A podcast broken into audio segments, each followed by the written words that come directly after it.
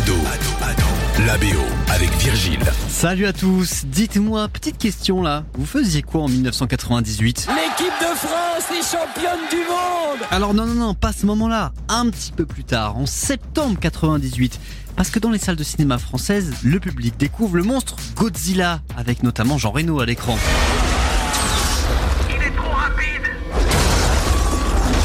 Cette chose n'est qu'à 300 km de la côte est des USA et on ne sait même pas ce que c'est.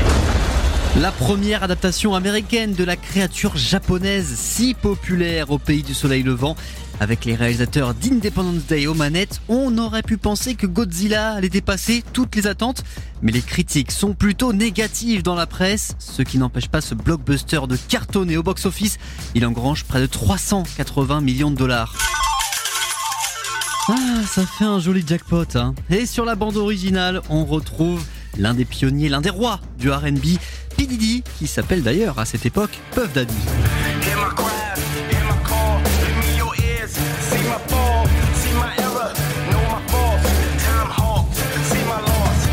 Après la sortie de son mythique album No Way Out, il arrive donc avec Come With Me, réalisé spécialement pour le film Godzilla.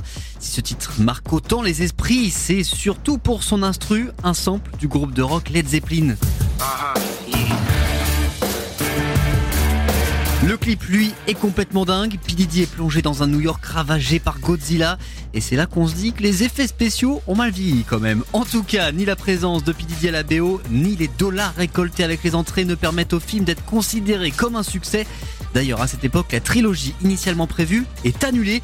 Il aura fallu attendre 2014 pour avoir un remake de Godzilla avant un deuxième volet et même un spin-off Godzilla vs Kong en 2021. Ce dernier a d'ailleurs été vu comme le premier vrai carton du cinéma mondial post-Covid. Depuis, Warner ne veut plus s'arrêter. Une suite est prévue pour l'année prochaine. En attendant de voir ça, nous, on se dit à jeudi prochain. Ado, la BO.